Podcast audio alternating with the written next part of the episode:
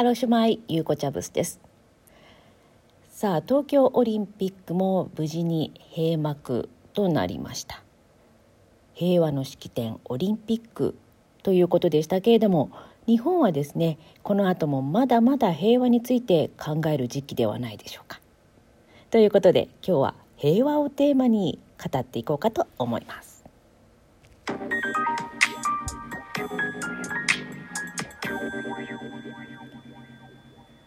毎日コツコツウェールズ探し。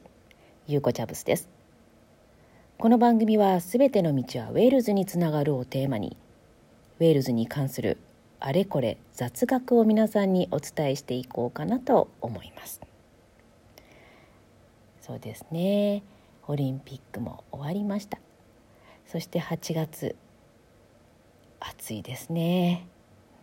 夏休み真っ盛り。かと思いますけど夏休みの思い出、うん、この時期だと本当にセミが鳴いていてで、まあ、朝からだらだらテレビを見ながらっていう学生時代小学校時代を思い出してますけれどもね、まあ、そんな中セミが鳴いて暑いなーなんて思っている時にテレビを見ているとこの時期はやはり、えー、ね原爆記念日といいましょうか。原爆投下のえー、話出てきますよね8月6日の、えー、広島の原爆投下であったり8月9日の長崎の原爆の投下そして、えー、追悼記念式典などもテレビで見る時期ですね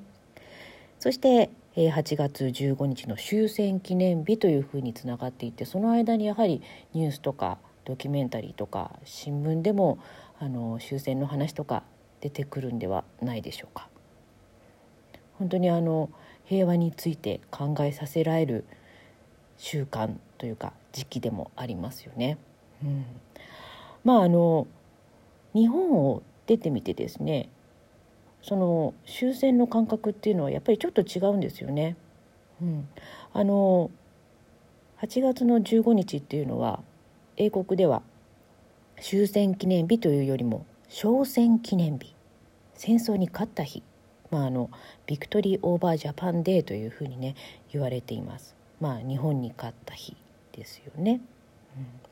であの原爆投下についてもですねやはりあのこの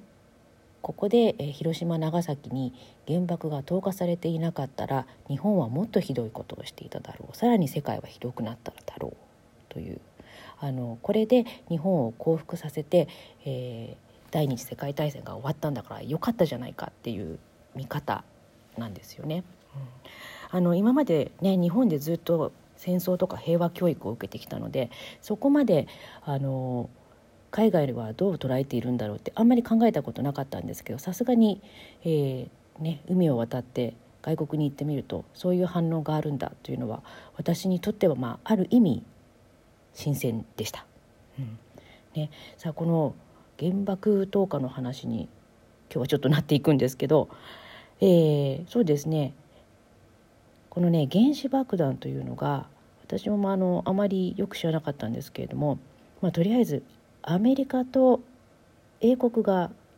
まあ、カナダも入れてですね共同開発したものなんですね当時。うん。まあ、あのナチスドイツ軍がもう核兵器を持っているんじゃないか、まあ、その前に完成させようということで急遽このプロジェクトがねあのできたわけですけれどもそれをマンハッタンプロジェクトというそうです、えー、マンハッタン計画日本語では言うんですかね。うん、でその、えー、プロジェクトリーダーというかその、えー、科学者の中のリーダーが、え、ロバート・オッペンハイマー。はいえー、原爆の父と呼ばれている、ね、原爆を実質上作った人ということで知られていますね。そして、えー、このマンハッタンプロジェクトの最高責任者だったのが、えー、レズリー・グローブス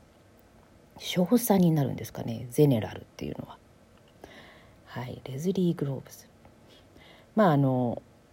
最高責任者なので実質上原爆投下を直接指示した人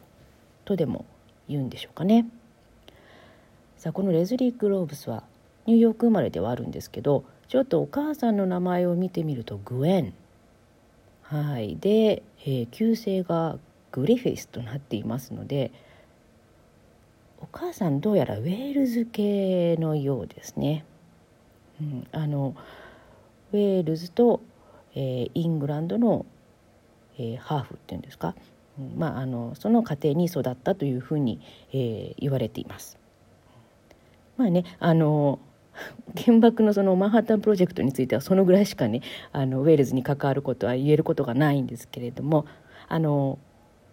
他にもですね調べていくと非常にですね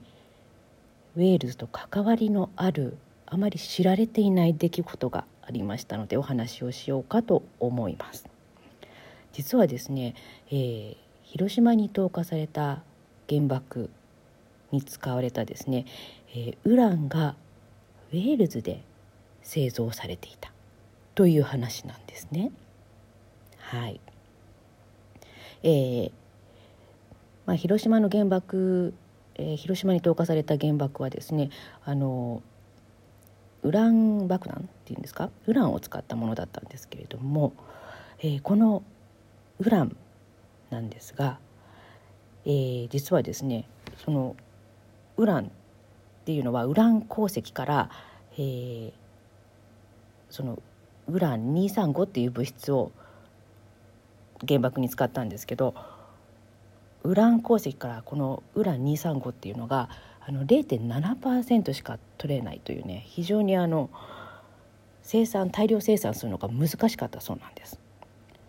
その、まあ、なんとか大量生産できないかっていう実験が進められたのが北ウェールズのフリントシャーにある、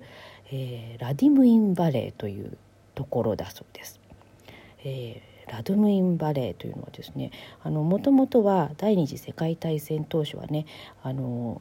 サイロがあってそこに、えー、ドイツ軍と戦う時のための毒ガスを貯蔵していたところだったそうなんですけれどもそこの敷地内にある、えー、ビルディング45、はい、第45棟とかそんな感じですかね。そこで、えー、科学者が集まってどうにかしてこのウラン235を、えー、大量生産できないかという実験を行っていたそうです。ちゃんとねプロジェクトの名前もついています、えー、チューブアロイプロジェクトという名前ですね。これがね1941年に始まったというので、えー、マンハッタンプロジェクトが開始される前の年ですね。はい、そして結果はというとそうなんですよ。大量生産できることに成功したんです。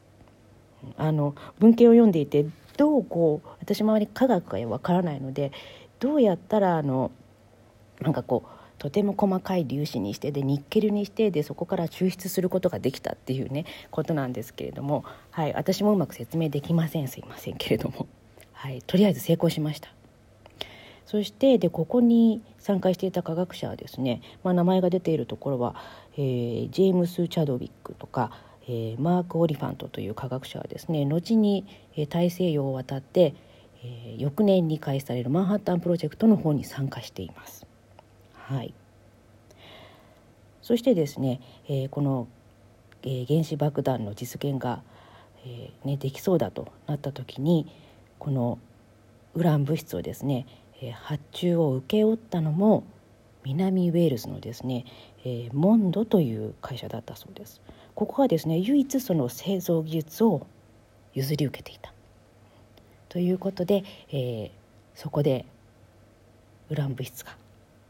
作り出された。そして1945年の8月6日に広島に落とされた。という話になっていくそうです。まあねあの確かにね誇れる歴史ではないかと思いますけれどもまあねあのその当時の時代の流れとかもあったんでこれはすごいことになるぞって気づいていた人もなかなか言える風潮でもなかったかもしれないですけれどもねあのまあそれは過去として考えると今私たちができることって言ったらやっぱりそれをねあの作った事実はありましたけれどもまあ今度はそれを繰り返さないっていうことですよね。そしてやっぱり今平和であることの尊さもですね、えー、改めて感じる8月だと思いますけれども、うん、本当ですよね私も平和じゃなかったらこうやってラジオトークでお話をしてないかと思います。ねまああの平和といえばまあ、あともう一つウェールズの話をしますけど先週まで散々言っていたあのウェールズの大文化祭のアイステスポットそこのメインイベントのゴルセズセレモニーというのがあるんですがあの詩人優あの優勝した詩人にですね、えー、ステージにいるドルイドたちがみんなあのここにいる人たちは満場一致でこの人を優勝させていいかっていうねフレーズがあるんです。必ず言う。それがあの日本語に訳すと「ここに平和はあるか」ウェールズ語であの「オイスヘルズ」っていうねいうふうに聞くんですけどここに平和はあるか。で、えー、そこにいる観客たちそしてステージの人たちが「ヘズリ」平和ってあのウェールズ語で「ヘズリ」って平和のことなんですけど「ヘズリ」ってみんなで答えるんですよね。まあ、あの私にとってみたらアイステーツポットが8月の第1週にあってヘズリのこと考えてでその後にまあこう原爆投下の記念日終戦記念日とね重なって8月の半分以上はほぼ平和についてもしかしたらなんとなく触れている考えてみるそんな時期なのかもしれません。どうでしょう？今日うまくなんか話が収まったかしら？ということで皆さん平和についてここでもう一度考えてみるのもいいんじゃないでしょうか。ちょっと優等生的だな。ということで毎日コツコツウェールズ探し今日もありがとうございました。ホイルバール。